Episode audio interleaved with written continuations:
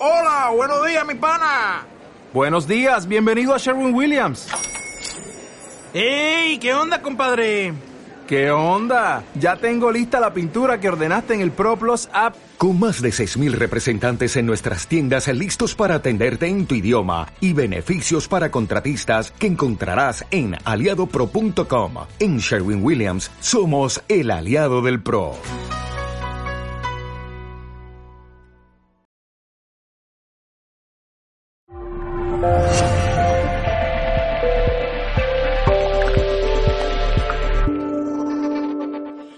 Bueno, os voy a contar algunas historias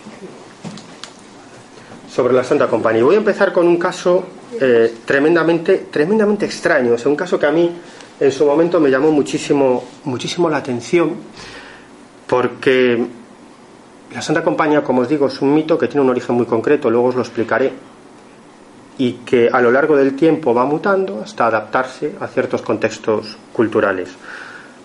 La Santa Compañía es como se conoce esta procesión de, almas en pena en Galicia, pero tiene otros nombres en diferentes zonas de la geografía española. ¿Sabéis dónde hay muchos avistamientos de la Santa Compañía? En Andalucía, por ejemplo, aunque no se le llama así, o en Castilla. En Castilla es muy habitual los encuentros con la Santa Compañía, también en Asturias, el País Vasco, incluso en las Islas Canarias. Pero lo que ya es extrañísimo es que este tipo de fenómenos se salgan de lo que es la vieja Europa. Y en este caso nos vamos a Nicaragua. Ese señor que tenéis ahí es José Rolando Castillo, tiene una vida absolutamente tremenda. Él formó parte del ejército revolucionario sandinista, que llegó al poder después de una revolución, eh, echando del poder a un, a un dictador absolutamente sanguinario, que se dedicaba a secuestrar a los adolescentes para que formaran parte del, ejército que se estaba enfrentando a la guerrilla. Eh, eran carne de cañón, los ponían en primera fila de combate sin saber prácticamente ni, ni, cómo se disparaba una pistola. Y a muchos de ellos acababan fusilándolos, matándolos o torturándolos. No era algo brutal. Él fue secuestrado para formar parte del ejército del dictador Anastasio eh, Somoza y, estuvo a punto, a punto de ser ejecutado. De hecho, ejecutaron a varios de sus compañeros. A veces me contaba cosas terribles, como que lo reunían en el patio, a uno le daban una pistola y le decían, mata a tu compañero. Si no lo haces, yo te mato a ti. Tenían que matarse unos a otros, o les decían, venga, echa a correr. Si, si logras pasar de esa puerta, e-, eres hombre libre. Claro nadie llegaba a pasar de la puerta, echaban a correr y los mataban. Era una forma de amedrentarlos ¿no? y tenerlos absolutamente controlados. Y cuando había ataques de la guerrilla, lo que hacían era lanzarlos como carne de cañón, ¿no? para que directamente los mataran y no lo hicieran a las tropas más especializadas del ejército. ¿no? Finalmente, en el cuartel en el que él estaba, estamos hablando de finales de los años 70, hubo una operación de la guerrilla, eh, tomaron el cuartel y los liberaron y la mayoría de los jóvenes que liberaron acabaron ingresando en la guerrilla. Al final, la guerrilla eh, del Frente Sandinista de Liberación Nacional consigue el poder, eh, crean un ejército y digamos que la gente de Anastasio Somoza eh, pues acaba en el, en el monte, en la selva. Son financiados por la CIA y por el ejército de los Estados Unidos, financiados y armados, y a principios de los 80 comienza una sanguinaria guerra civil del ejército revolucionario, el ejército sandinista, en el poder en Nicaragua, enfrentándose a la Contra, que es pues, un grupo de exmilitares homocistas y, y, soldados de fortuna financiados y entrenados por la CIA. ¿no? Y fue una guerra absolutamente brutal. Este hombre estuvo en la selva aproximadamente tres años combatiendo día a día. La mayoría de sus compañeros murieron en, combate. Bueno, es una vida, unas experiencias de vida absolutamente terribles. Ahí veis algunas de las fotografías que me cedió de su época de combatiente en la selva nicaragüense enfrentándose a la, a la contra. Como os digo, es una, eh, fue una guerra civil que terminó en el año 89-90.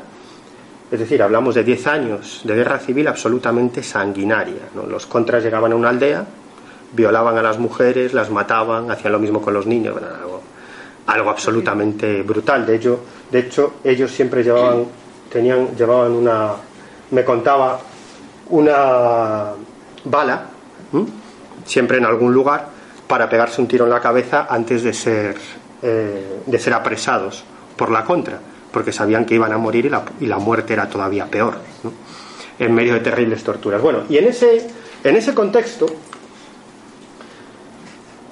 este hombre, una noche del año 83, eh, el capitán al mando de su batallón les pide a él y a un compañero que vayan a llenar unas cantimploras. ¿no? Les, da como, les dan como 60, 70 cantimploras y, tienen que acercarse a un río en plena selva nicaragüense a, a llenar esas cantimploras.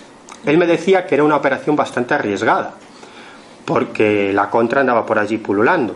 Es decir, que en cualquier momento los podían matar, que incluso algo tan sencillo como ir a llenar unas cantimploras era jugarse la vida, ¿no? Era, era una misión bastante, bastante arriesgada. Bueno, ellos estaban en eso cuando en un momento determinado observaron un resplandor, un resplandor en, en el agua.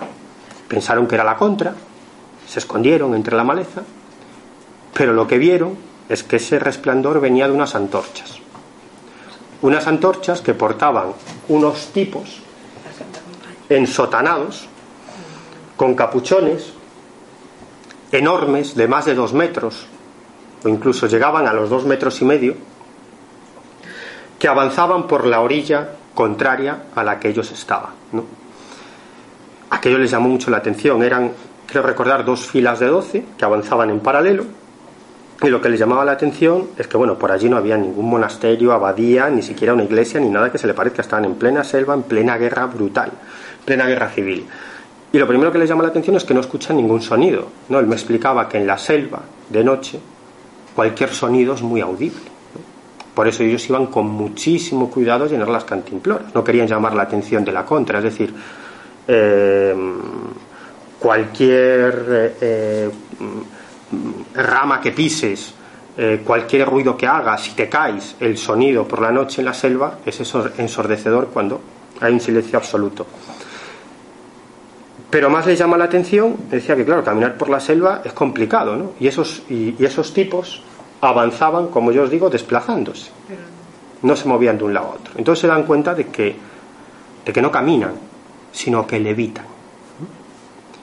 Ninguno se giró hacia ellos, sino que simplemente avanzaron, avanzaron, avanzaron, levitando a unos 15, 20 metros, 15, 20 centímetros del suelo, en completo silencio, y desaparecieron. Claro, en cuanto desaparecieron, estos salieron corriendo.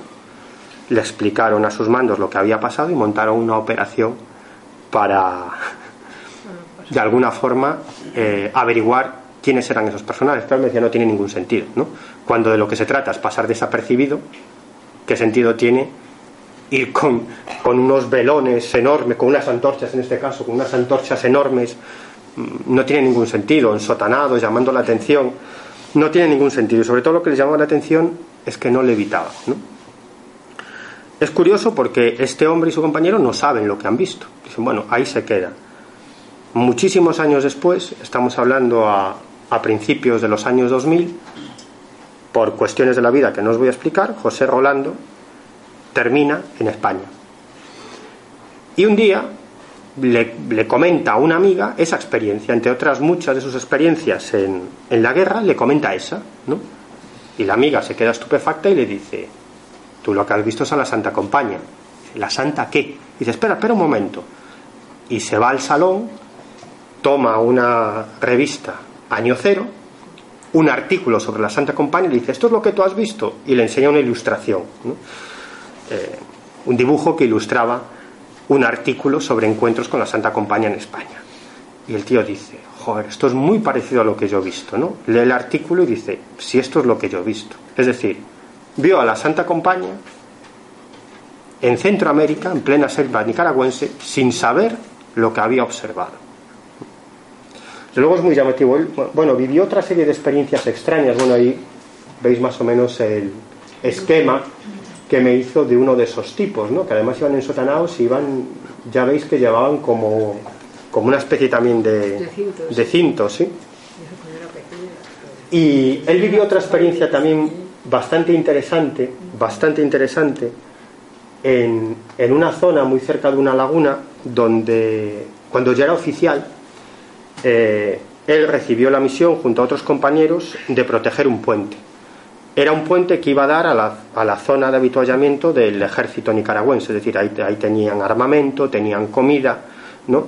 Y eso, eh, incluso uniformes, ¿no? Y eso servía para varios batallones, ¿no? Por lo tanto, si la contra volaba ese puente, quedaban en una situación de bastante desprotección y era muy posible que la contra acabase ganando la guerra. Por lo tanto, tenían la orden de proteger ese puente con su vida.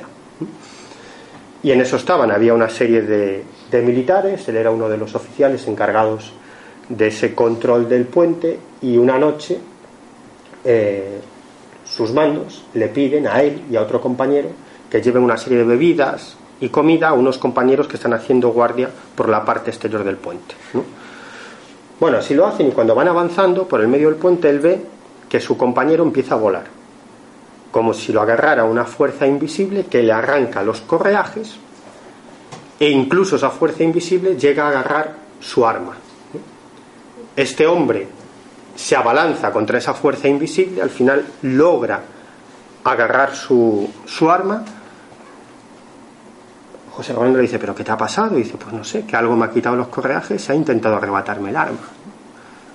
Bueno, total, que siguen avanzando, ya cada uno de ellos agarrando su arma para lo que pueda pasar, y José me dice que un par de minutos después nota que una fuerza invisible también lo, lo empuja e intenta arrancarle los correajes. Lo es que él se agarra a su arma y no pasa nada. Cuando llegan a, al otro lado del puente, para entregar la comida a la gente que estaba haciendo las labores de vigilancia, les explican lo que les ha pasado. Y ellos dicen, estamos muertos de miedo, eso nos ha pasado a todos. De hecho, esa noche no volvieron, esperaron a que amaneciera para regresar a la base al otro lado del puente. Luego descubrieron que en ese puente el dictador Somoza había ejecutado a miles de personas. Bueno, lo dejo ahí. Llamativo, ¿no?